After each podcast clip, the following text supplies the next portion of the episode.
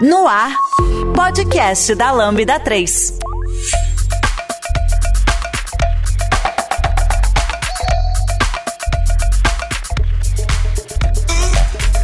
Olá, eu sou a Patrícia e esse é o podcast da Lambda 3. Hoje vamos falar sobre diversidade PCD. Aqui comigo estão Fabiola, Lari Mariano, Laura Brant, Roberta. Não se esqueça de dar cinco estrelas no nosso iTunes, porque ajuda a colocar o podcast em destaque. E não deixe de comentar esse episódio no post do blog, e nosso Facebook, SoundCloud e também no Twitter. Ou se preferir, mande um e-mail para o podcast lambda3.com.br. Antes da gente começar a gravar, a falar sobre o tema desse episódio, que é diversidade PCD, queremos lembrar que esse é o sexto episódio do podcast da série Diversidade, que lançamos ao longo do ano aqui no podcast da Lambda. Essa sequência de conteúdos também tem conexão com o blog da Lambda 3, onde lançamos artigos sobre assunto de cada episódio do podcast. Por exemplo, na última sexta-feira, lançamos um artigo sobre diversidade PCD, que introduz ao assunto que vamos debater no episódio de hoje. O link para o artigo a gente deixa aqui no post desse cast para você conhecer. A Lambda 3 é a quinta melhor empresa para se trabalhar no Brasil e uma das maiores referências do país quando se fala em desenvolvimento de software e metodologia ágil. Somos um grupo de pessoas curiosas que adoram inovação e tecnologia. Estamos em constante evolução técnica e social.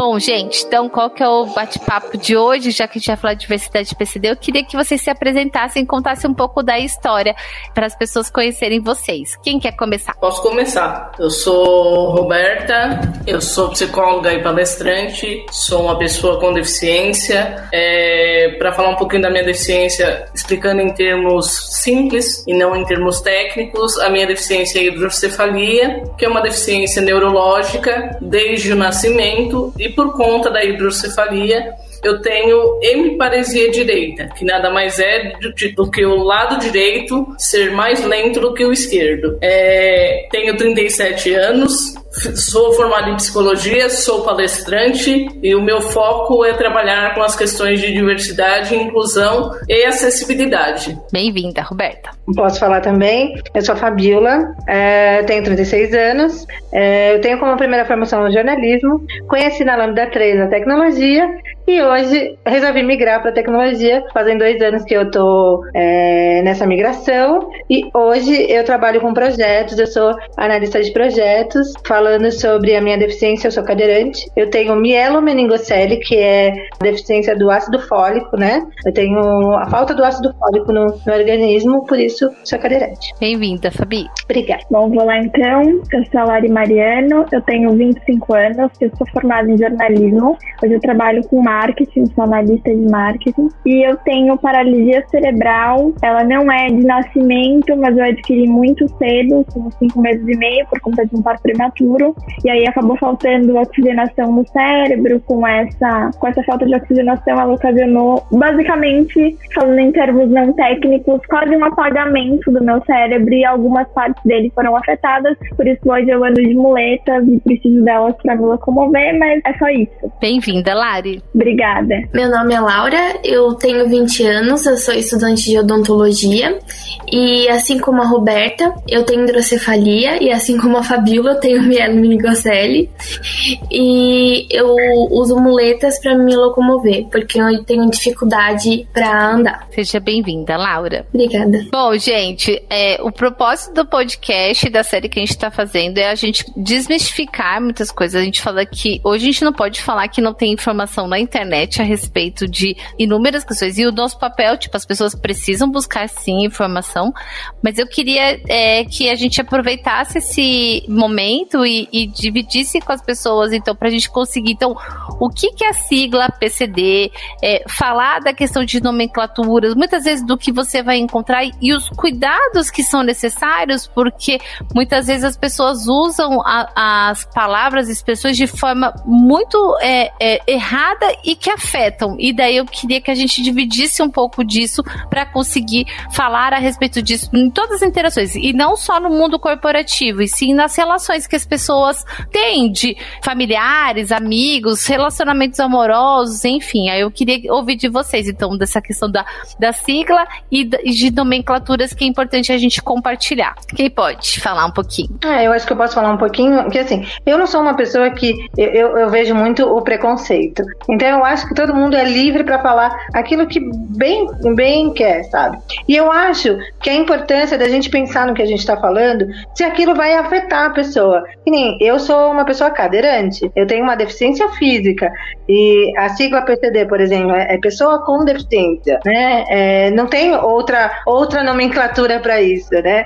É, eu acho que é, é pensar no, no, pejorativo, sabe? Falar, ah, uma pessoa que tem é, deficiência é, mental, por exemplo, é, não usar termos pejorativos para machucar aquela pessoa mesmo, sabe? É pensar no próximo. Eu acho que é pensar fora, fora da sua bolha, é, buscar informações na internet. É, a gente tem muito artigo hoje na, é, na internet sobre é, nomenclaturas e o que usar o que não usar, né? Então acho que a gente tem que ter cuidado nisso, de não machucar as pessoas, né? Falar de maneira gentil.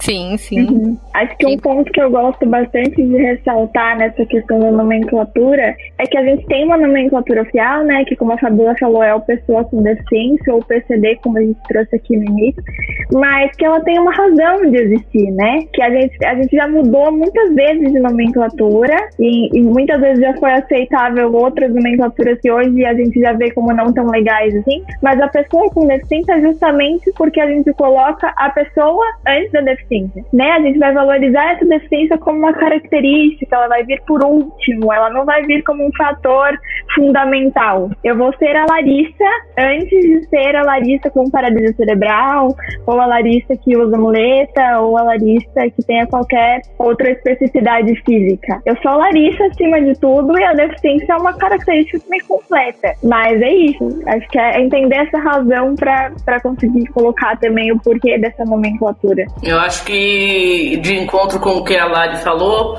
é, é, é basicamente isso, né? Acho que a gente já teve ao longo dos anos aí muita mudança na nomenclatura, é, nas nomenclaturas para se referir à pessoa com deficiência. É, hoje a gente está com PCD, que é pessoa com deficiência, como a Lari ressaltou, para reforçar essa questão de que antes da deficiência nós somos pessoas, né? Pessoas com capacidades, pessoas com vontades, pessoas com necessidades e a nossa deficiência é o que vem depois, né? É, muito, muito se fala quando a gente fala ah, qual que é o termo certo? Por que, que não usa PNE, pessoas com necessidades especiais, ou pessoas com deficiência, ou pessoas portadoras de deficiência, né? Primeiro porque portador a gente, a gente mais do que ninguém sabe. Quando você porta é algo que você porta e você pode tirar, né? A deficiência não tem como a gente fazer isso. Quisera eu poder falar assim, ah, hoje eu vou deixar minha deficiência em casa e vou sem ela porque eu tô cansado de todo mundo ficar olhando pro meu braço por conta da hemiparesia. Vou deixar tudo aqui em casa e vou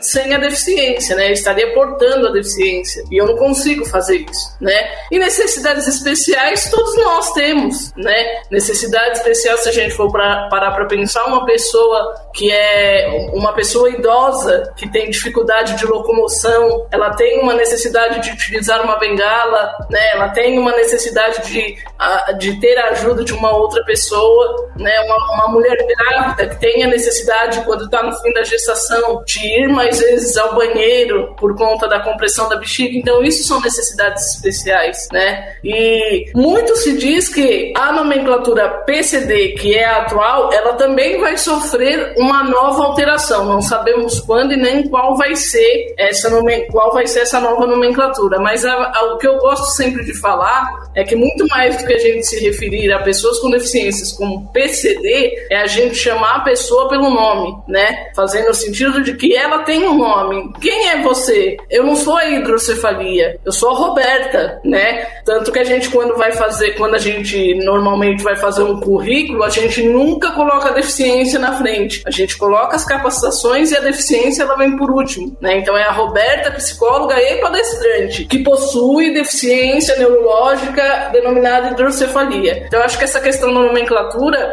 a, a sacada é essa: pessoa com deficiência, porque sempre a pessoa vai vir na frente da deficiência. Nunca pode ser o contrário. Eu costumo dizer que a deficiência é apenas um detalhe nosso. A Paty provavelmente já conhece a frase minha. A minha mãe costuma falar pessoa com necessidades especiais, porque a minha mãe fala que todo mundo é especial.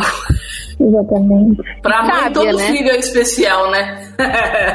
Mas o quanto que eh, vocês trazendo isso, acho que é o, que, o quanto é, é importante, porque muitas vezes eu vou dar o olhar de área de pessoas. Já ouvi inúmeras vezes, não vou dizer que foi uma ou duas, algumas, de falar, ah, PCD, de usar esse, essa referência e tipo, que isso, né? E, e olha o simbolismo e, e o porquê que a pessoa com deficiência e, por, e como muitas vezes dentro das empresas isso é usado, tipo, ah, então fala com a.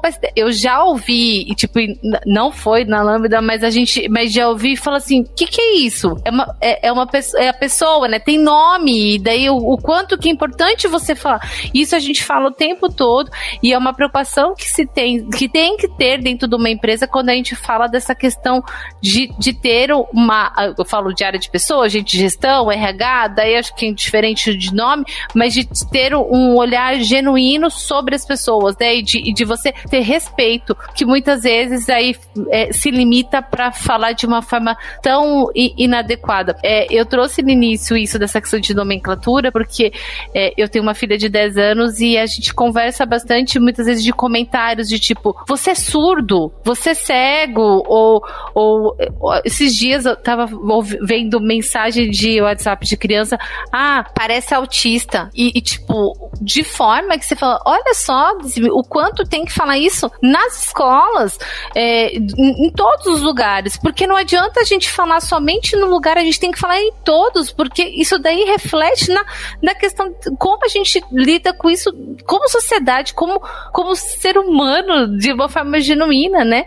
Então, por isso que eu trouxe isso para vocês, porque é algo que para mim cada vez mais é a forma que a gente fala, que eu, é, é, verdade, o que você fala, né? Na verdade, é, Patrícia, o, o, o, ponto principal aí, quando você traz essa questão, e isso não é, não é mentira, tá? Isso é muito verdade, porque eu já presenciei muitas situações de diversas empresas com essa fala, de a ah, fala com o PCD, Sim. né? Ou a vaga é para aquele PCD, né? E não para a pessoa que está buscando a vaga. Mas é, é, meio que meio que é uma, uma, uma questão que a gente costuma dizer e que eu trago muito isso, que é a questão da sensibilização, né? O quanto falta trabalhar a sensibilização em todas as pessoas, independente se é numa empresa, se é numa escola, se é numa instituição, as pessoas não têm essa sensibilização de perceber que muitas vezes uma fala delas, por mais que seja uma fala de brincadeira ou porque realmente não conhece a melhor forma correta de se usar, é, acaba sendo mal interpretado, né? Então quando você fala a vaga é para aquele PCD, não, mas espera aí, quem é aquele PCD? Ele tem um nome, mas aí você percebe que não é por uma questão de que ah, ele não quer falar de forma correta, ele não ficou tá usando como um, uma forma mais prática de, de, se referir à pessoa com deficiência. Na verdade, o que falta muitas vezes é a sensibilização das pessoas. Muitas vezes, por mais que a gente já trabalhe com a questão, por mais que a gente tenha várias matérias que falem a respeito, o que falta para a sociedade em geral e não é só aqui no Brasil, são em outros países também, é a gente sensibilizar as pessoas pessoas para que elas conheçam cada vez mais a importância da pessoa com deficiência dentro daquele país, daquela cidade, daquela escola, daquele emprego, porque isso ainda, por mais que já esteja bem avançado, isso ainda às vezes é muito cru. Então a questão da inclusão da pessoa com deficiência, eu falo que é um trabalho de formiguinha. Às vezes a pessoa tem total domínio, mas ela não convive ou ela nunca conviveu com uma pessoa com deficiência. Então para ela, ela adota aquilo que está na lei. A nomenclatura agora é PCD, então todo mundo para mim que tem deficiência, eu vou falar que é o PCD. E esquece de todo o resto. Sim. É, eu tenho até uma historinha bem fofinha para contar nesse sentido de é, como é importante para as crianças é, essa questão de, de conviver com outras pessoas com deficiência, que eu tenho duas sobrinhas, uma de quatro e uma de cinco anos. E essa de cinco anos, ela já está indo na escola, né? E a professora é, fez um, um, trabalho super bonitinho para falar sobre a diferença das, das pessoas, né? E ela contou na, na aula dela que ela tinha uma tia de rodinhas e que ela brincava na cadeira e, e, brincava comigo e que eu andava na casa da, da avó dela por todos os cantos. E ela fez isso sozinha e foi muito bonitinho, porque a professora fez isso também, porque eles têm um aluninho com que é cadeirante, então ela queria fazer essa sensibilização para que as crianças lidassem bem com ele, né? E como a minha sobrinha convive comigo, é, convive super bem, e aí a professora até elogiou ela, é, dizendo que ela é, se enturmou com a criança, fez a, a criança se enturmar com, com os outros alunos e foi super bonitinho, super natural, né? E aí ela me chama da tia de rodinhas. e eu imagino o sucesso que você é, porque você é uma tia de rodinhas, né? Como tia de rodinhas, gente. E eu acho que. E quanto que tem que, tem que se falar mesmo sobre isso? Quando a Roberta traz essa questão da sensibilização, sim, mas é bem daquilo que a gente fala, da, do quanto que é a questão do olhar para o outro, né, Roberta? Também, que muitas vezes é, é, é só essa questão, a gente fala.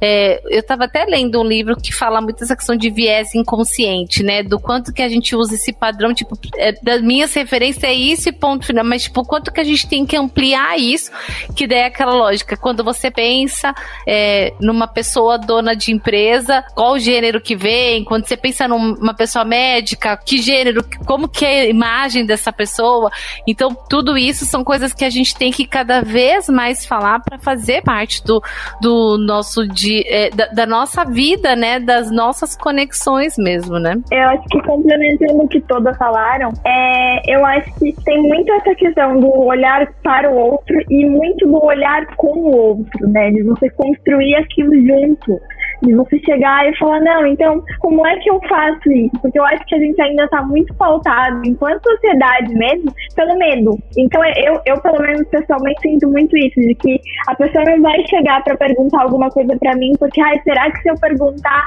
eu vou ofender? Ou será que se eu falar qualquer coisa eu vou falar errado? Eu vou usar a nomenclatura incorreta? E acho que é, eu, como jornalista, eu priorizo totalmente a informação, né? Então, eu acho que eu sempre chego em qualquer lugar que eu preciso me apresentar e falar com as pessoas, eu falo, gente, perguntem, porque eu sei que existem dúvidas, né? A gente não, como a gente já falou aqui, a gente não foi educado para pro perguntar, pro, pra chegar para essa pessoa e falar que, olha, pergunta para ela como ela vai, como ela vai fazer. A gente foi instruído de uma forma diferente que hoje a gente tá aprendendo a desconstruir tudo isso, né? Então acho que é muito um ponto educacional também. É esse sensibilizar, mas é muito educacional de entender desde uma criança. Eu passei isso muito com a escola, porque tinha muito essa questão de as crianças menores na escola ficarem olhando para você, né? Eu, eu andava com um andador sempre cor de rosa. Eu amo cor de rosa, então minha muleta é rosa, meu andador sempre foi rosa. E eu andava com um andador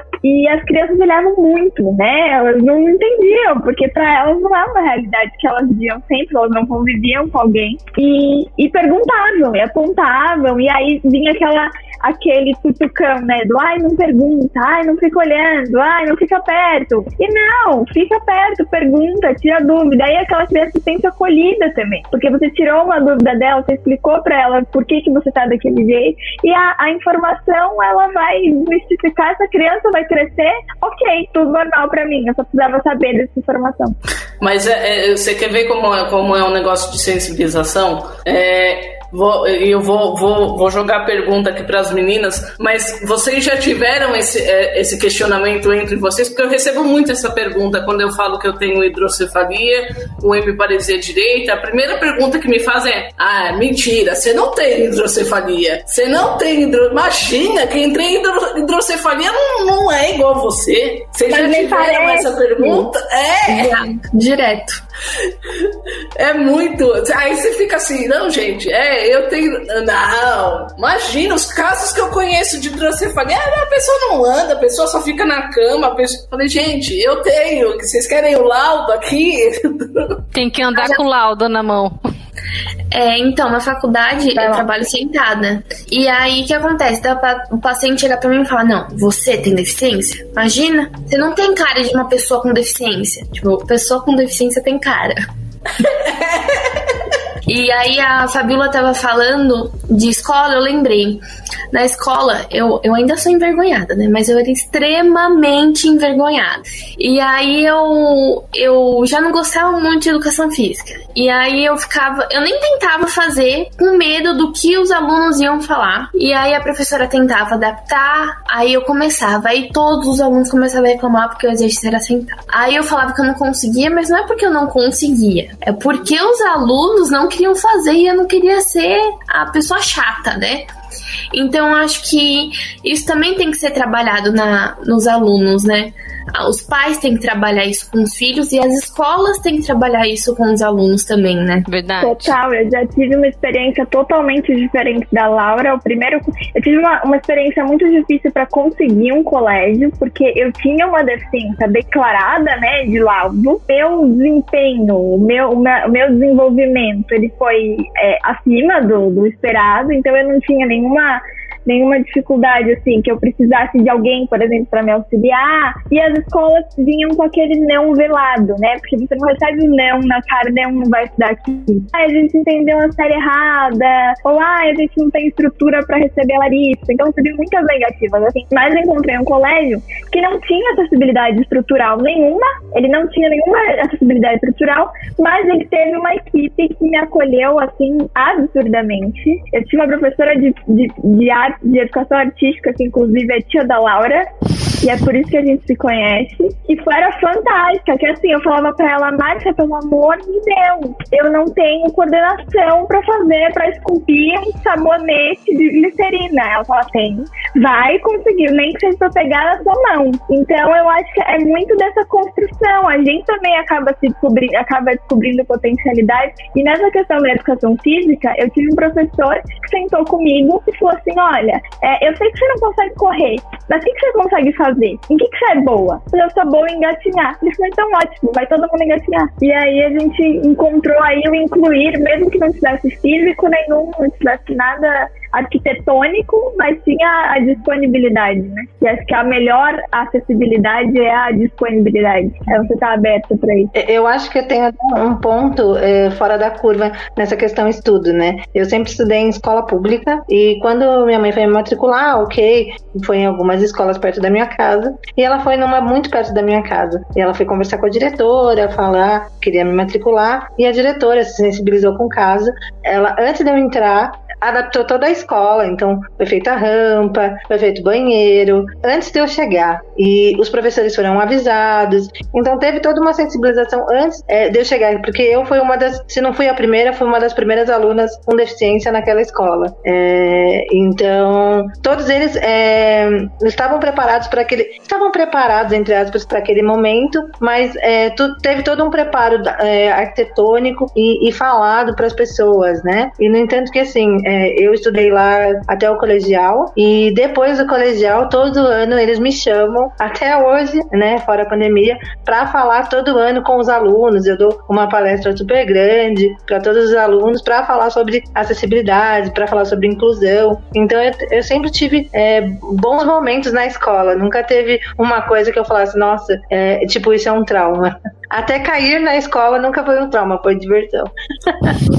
É engraçado, né, que de vocês três eu sou, eu sou a pessoa que tal, talvez a, a, a, o comprometimento da deficiência seja o, é, seja o menor, porque eu ando, falo pelos cotovelos, a minha única questão é a mobilidade reduzida do lado direito. Mas assim como a Lari, eu tive muita dificuldade de encontrar uma escola que, que, que me aceitasse, principalmente na época da, da que eu, que eu entrei pelo ensino fundamental, né? Eu falo que eu encontrei Anjos da Guarda, que no, no comecinho lá, a primeira anjo da guarda foi a, a Lilian, que foi quem me, me ajudou a dar os primeiros passos, que quase matou minha mãe do coração, porque na época eu não andava, aí a minha mãe chegou para me buscar, eu tava em pé, encostada na parede, minha mãe desesperada, ela não anda, e ela assim, ela anda assim. E eu dei três, quatro passinhos até a minha mãe, depois comecei a chorar porque eu não queria andar. Aí depois eu fui para uma outra escola que também acho que eu fui a primeira criança na, na pré-escola, eu fui era a primeira criança com deficiência. A escola também não era adaptada, mas foi uma escola que, que me aceitou e que topou os desafios de ter uma criança com deficiência. É, atuando junto com outras pessoas com deficiência e depois quando eu entrei no ensino fundamental aí que foi a luta porque foram alguns nãos tanto de escola pública quanto de escola particular alegando o que a Lari acabou de dizer. Nós não temos estrutura para receber a sua filha né? Nós não temos como recebê-la mas sequer toparam fazer um teste.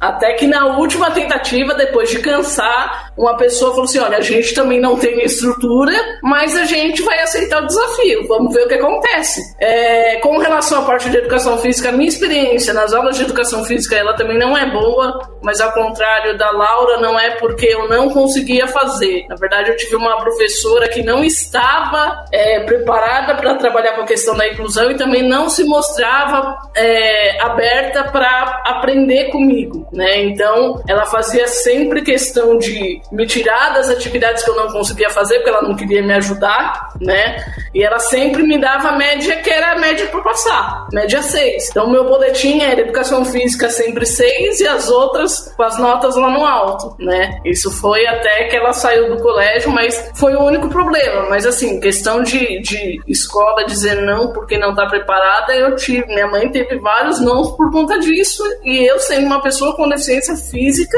que não é uma coisa de outro mundo, né? Porque eu subo e desço escada, eu vou em um banheiro que não precisa estar adaptado, mas é uma barreira que naquela época, em 90, 92, ainda era muito engatinhando, né? Então, essa questão de você poder escolher aonde seu filho vai estudar é uma questão que, que nem sempre ela acontece. Na verdade, você não fez uma escolha, você foi aonde falaram para você, ah, aqui a gente aceita. A gente não tem, mas a gente está aceitando. E acho que a, a escola funciona quase como um curso preparatório, né, para o mercado corporativo, porque é, é, a primeira experiência empresarial que a gente tem, que os nossos colegas acabam sendo meio que colegas de trabalho, né, a gente vai ter a, a mesma visão aí do, do empresarial dentro da escola. E acho que na minha experiência foi muito assim, porque a, a Fabiola falou aqui da questão arquitetônica do banheiro, e meu primeiro estágio, eu estagiei numa empresa que tinha toda a cultura da diversidade, assim, eles já tinham toda essa, essa aceitação, a empresa tinha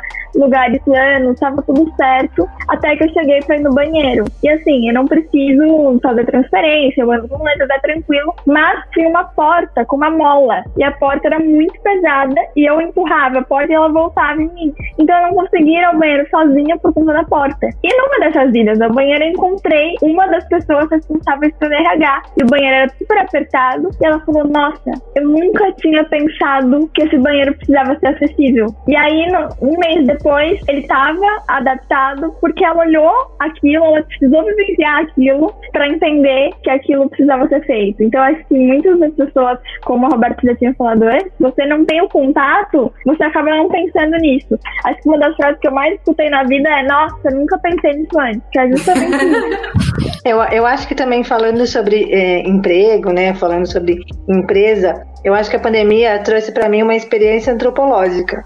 É, porque eu fui contratada por uma empresa, uma grande empresa, que fala sobre muito diversidade, fala sobre inclusão, e eu fui contratada já na pandemia. E, e, e, nessa empresa, como eles falavam muito sobre isso, então assim, eles contratavam e, e vida que segue. Não fica falando, não ficavam falando que ah, Fabiola cadeirante, Fabiola cadeirante, não assim. A maioria das pessoas não sabiam que eu era cadeirante.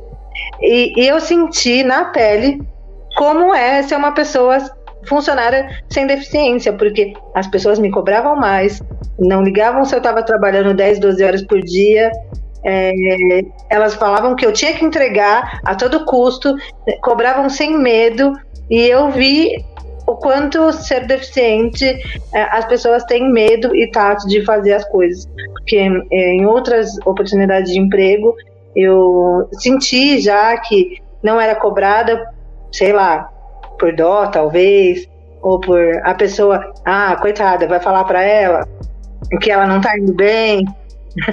e, e eu senti nessa experiência que eu estava é, sendo cobrada de maneira diferente, tá, sendo vista de maneira diferente no meu trabalho. E aí, enfim, saí na pandemia, entrei e saí desse emprego na pandemia, e aí entrei em outro, em, em que foi totalmente o contrário. Lá eles estão com uma é, é, cultura de inclusão muito grande, porque não existia era uma empresa que não existiam pessoas com deficiência, então eles estão querendo aprender com isso. Então, assim, em dois meses que eu tô lá, eles, eu já fiz três palestras para para três núcleos de pessoa, de pessoas, gestores diferentes dentro da empresa para falar sobre inclusão, para falar o que é ser uma pessoa com deficiência, para falar sobre o mercado de trabalho de pessoa com deficiência. E eu vejo que eles estão engajados em acertarem. É, e é muito engraçado ver todo esse panorama de empresas diferentes, grandes, e, e que não sabem lidar direito com a deficiência.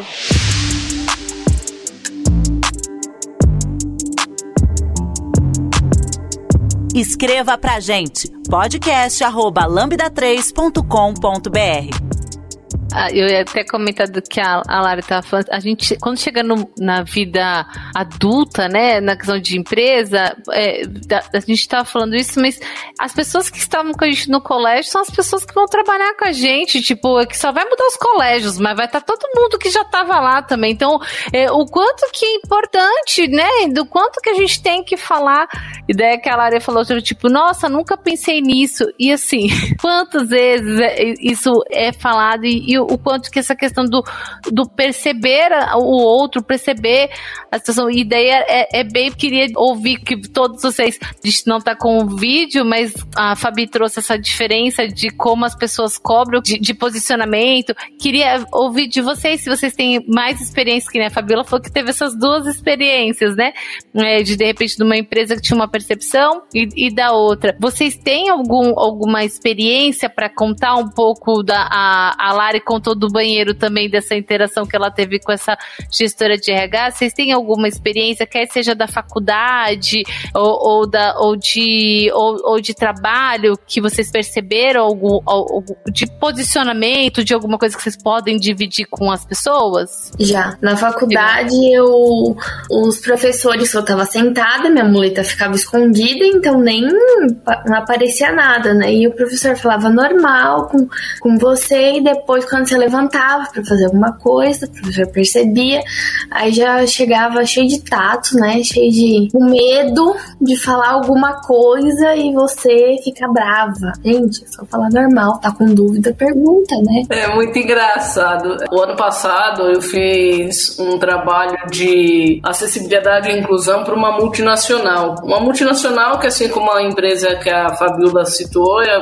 tá, tá no começo aí também com a questão de inclusão e acessibilidade acessibilidade, tá querendo aprender, mas era muito engraçado. Eu fiz o levantamento do perfil inclusivo da empresa, de todos os funcionários da empresa, RH, todos os setores, funcionários. E aí é, a gente aplicava um questionário, mas era muito engraçado quando você perguntava para gestores, para o pessoal de RH. De RH não, porque RH, o que mais que se queixavam é que eles não tinham uma pessoa com deficiência dentro do RH que pudesse auxiliá-los na, na seleção dessas pessoas, né? Mas era muito engraçado quando você questionava para gestores ou para chefias, você imagina uma pessoa com deficiência fazendo o que você faz hoje? A resposta era unânime, não, eu não imagino. E aí eu parava e, tipo, como era uma entrevista online, eu não podia fazer caras de loucas, mas aí depois para analisar, eu ficava pensando, eu falei, gente, mas como assim não? Como assim? Se você não imagina uma pessoa com deficiência fazendo o que você faz, o que, que essa pessoa com deficiência está fazendo na sua área, sabe? Tipo,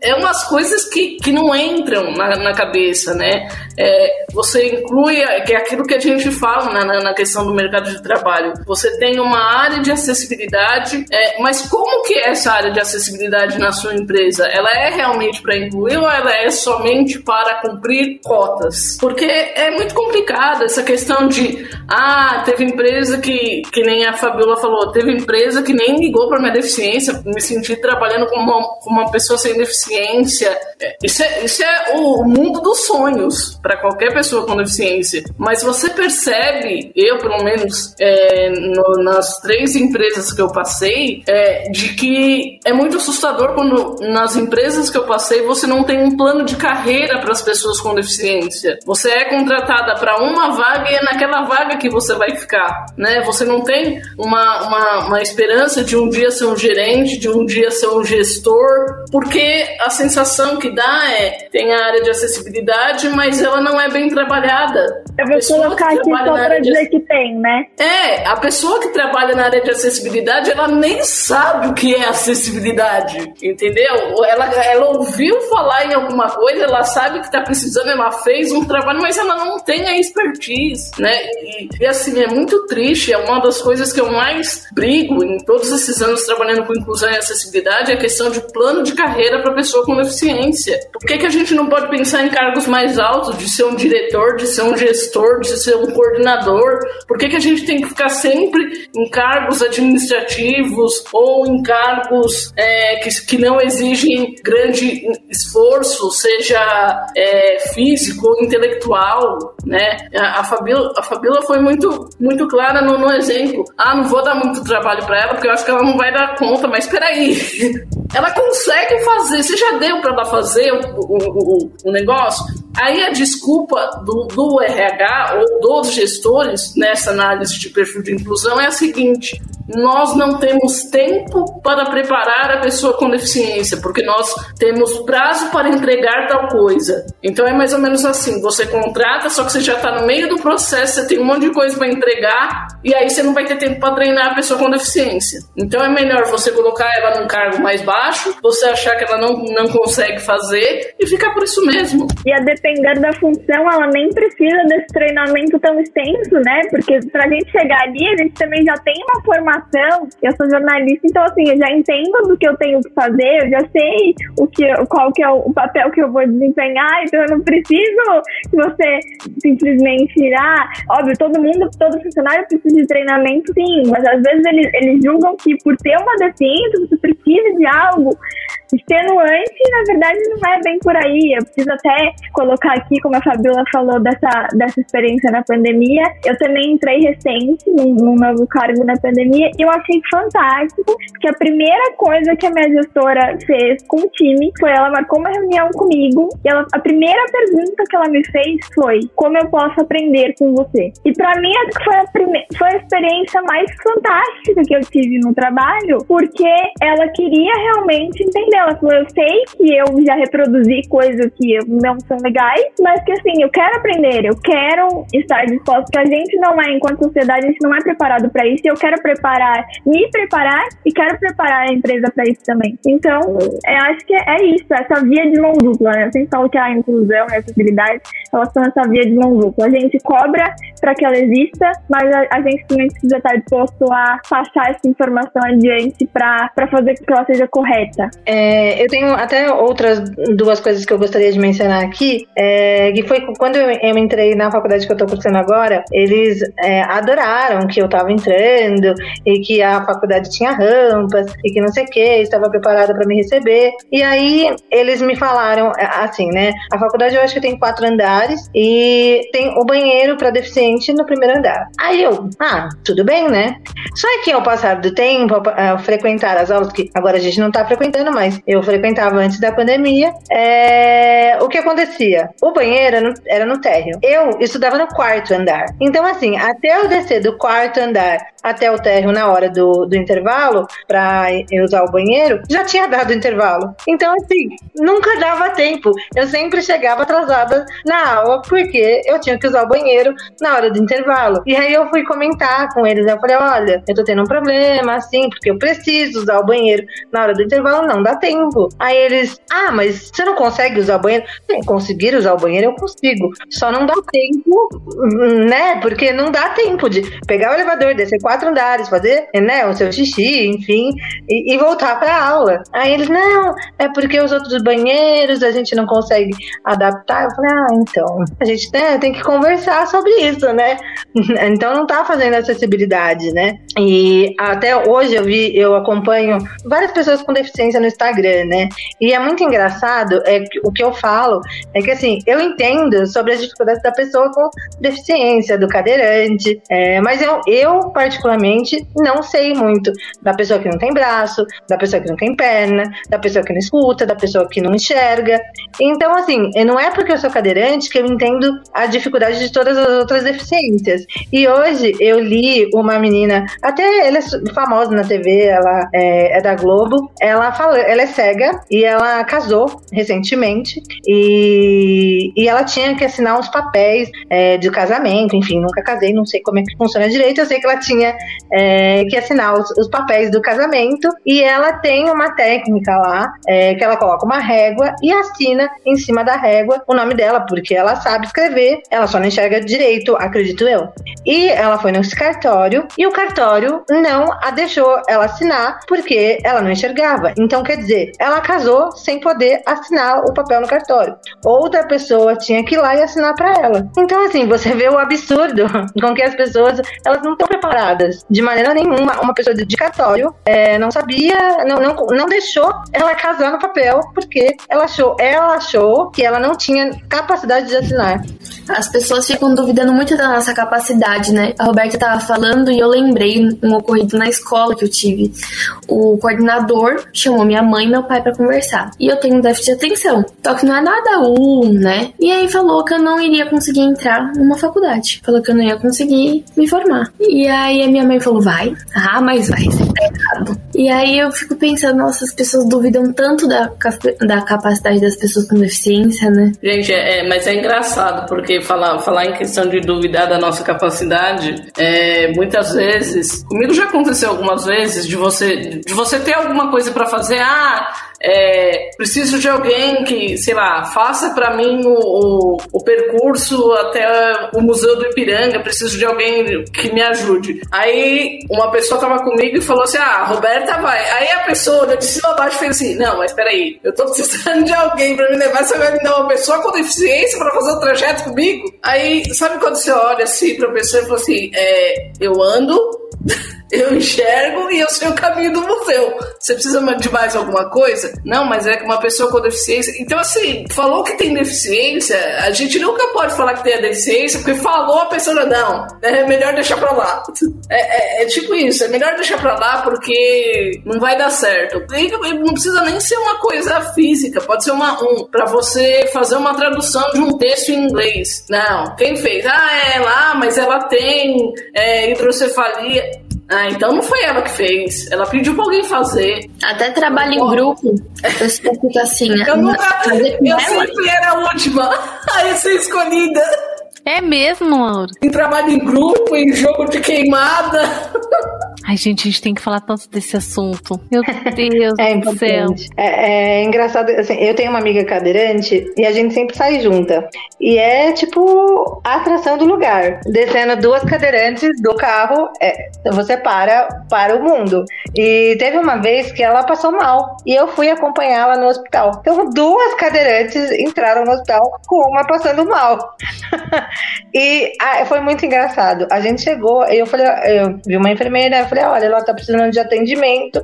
Aí ela chamou outro enfermeiro e levou nós duas pro, pro consultório. Você começou a passar mal também, já te levou junto. Eu fui levada junto. Aí o médico chegou lá e falou: O que, que você tem? Eu falei: Eu nada, eu tô bem. Quem tá mal é ela. Aí, detalhe, a gente, é, ela, ela ficou no consultório e aí um enfermeiro veio me ajudar a sair do consultório, porque era reto. E aí eu já tava lá, eu falei, ah, quer saber? Deixa ele me empurrar. Quer me empurrar, me empurra. e aí ele foi me empurrando, só que aí ele falou, não, ó, eu vou te deixar aqui no cantinho. Aí eu falei, tá bom. E aí ele me deixou no cantinho, virada pra parede. Ficou de castigo. Fiquei de castigo. Aí eu falei, gente, o que essa pessoa tá pensando? Que eu tenho que ficar no cantinho e de costa pra parede, nem ver na televisão? Gente. E tipo, isso não faz muito tempo, faz o quê? Talvez dois anos? Foi tipo agora. E é muito engraçado, toda vez que a gente sai é uma atração, do tipo, é, é, uma pega, tira a cadeira e aí vai descendo, aí a outra ó, joga a outra cadeira pra fora, eu vou montando, empurro do outro lado.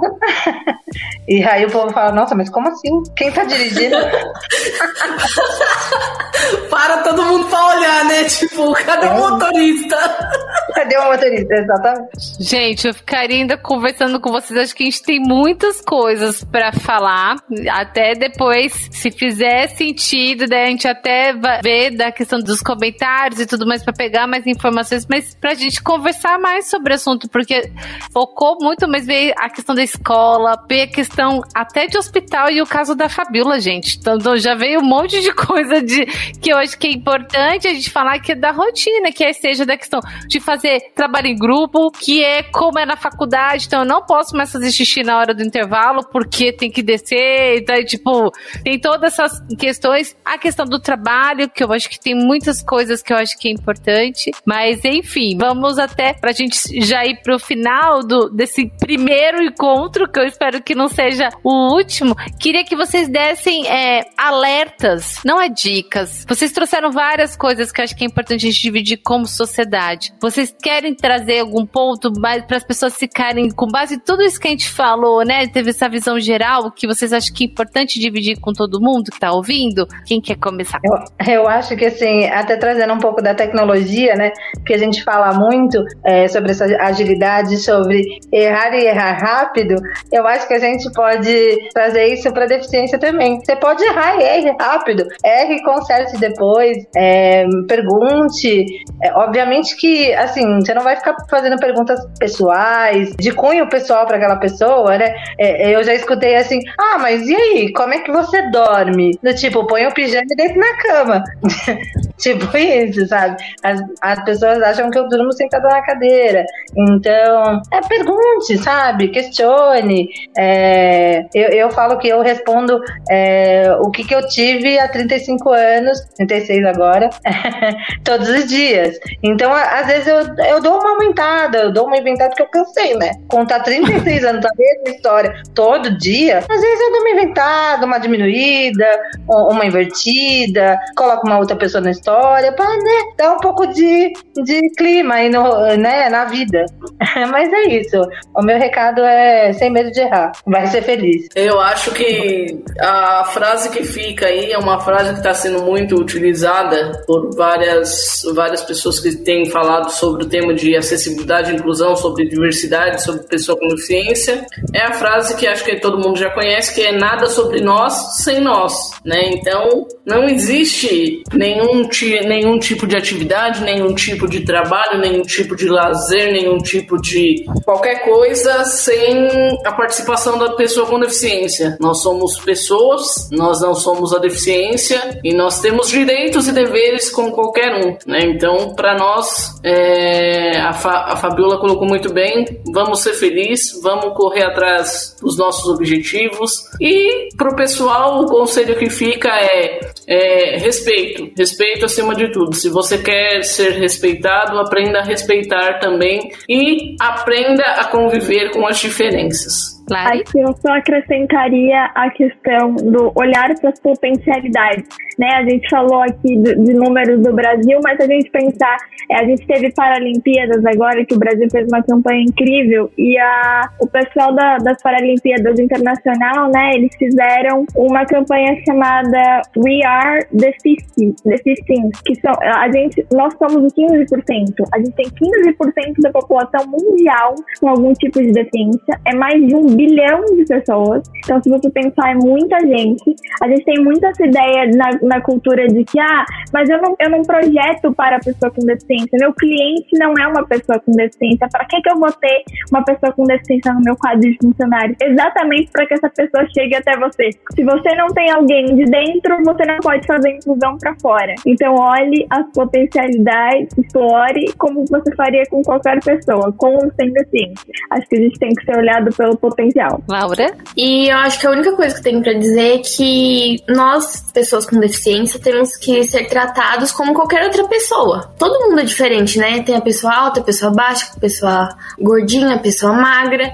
A sociedade, eu acho que tem que trabalhar mais com a equidade, né? Tem que trabalhar, abordar mais esse tema. Paty, eu acho que em conjunto com o que a Laura acabou de dizer, eu falo muito, eu nem sei se quando eu fui dar palestra na Lambda eu fiz esse exercício, mas traduzindo essa questão de que todos somos diferentes, é só fazer o exercício da mão e os cinco dedos. Se até os cinco dedos da mão são diferentes, por que que as pessoas querem que a gente seja igual a todo mundo? Ai, gente, ó, é que a gente tá longe, senão eu podia, eu já ia abraçar todos, que eu acho que tem tanta coisa e foi tão rico que eu acho que é importante a gente falar e que se vocês quiserem, depois a gente combina uma segunda rodada que eu acho que tem caos, tem um monte de coisa para trazer que eu acho que vai ser muito importante. Quero agradecer muito vocês pela disponibilidade, pela preciosidade de dividir a experiência de vocês com cada pessoa que vai estar tá ouvindo e pensando mesmo da gente conseguir fazer uma sociedade melhor, que a gente consiga mesmo. Então eu quero agradecer muito vocês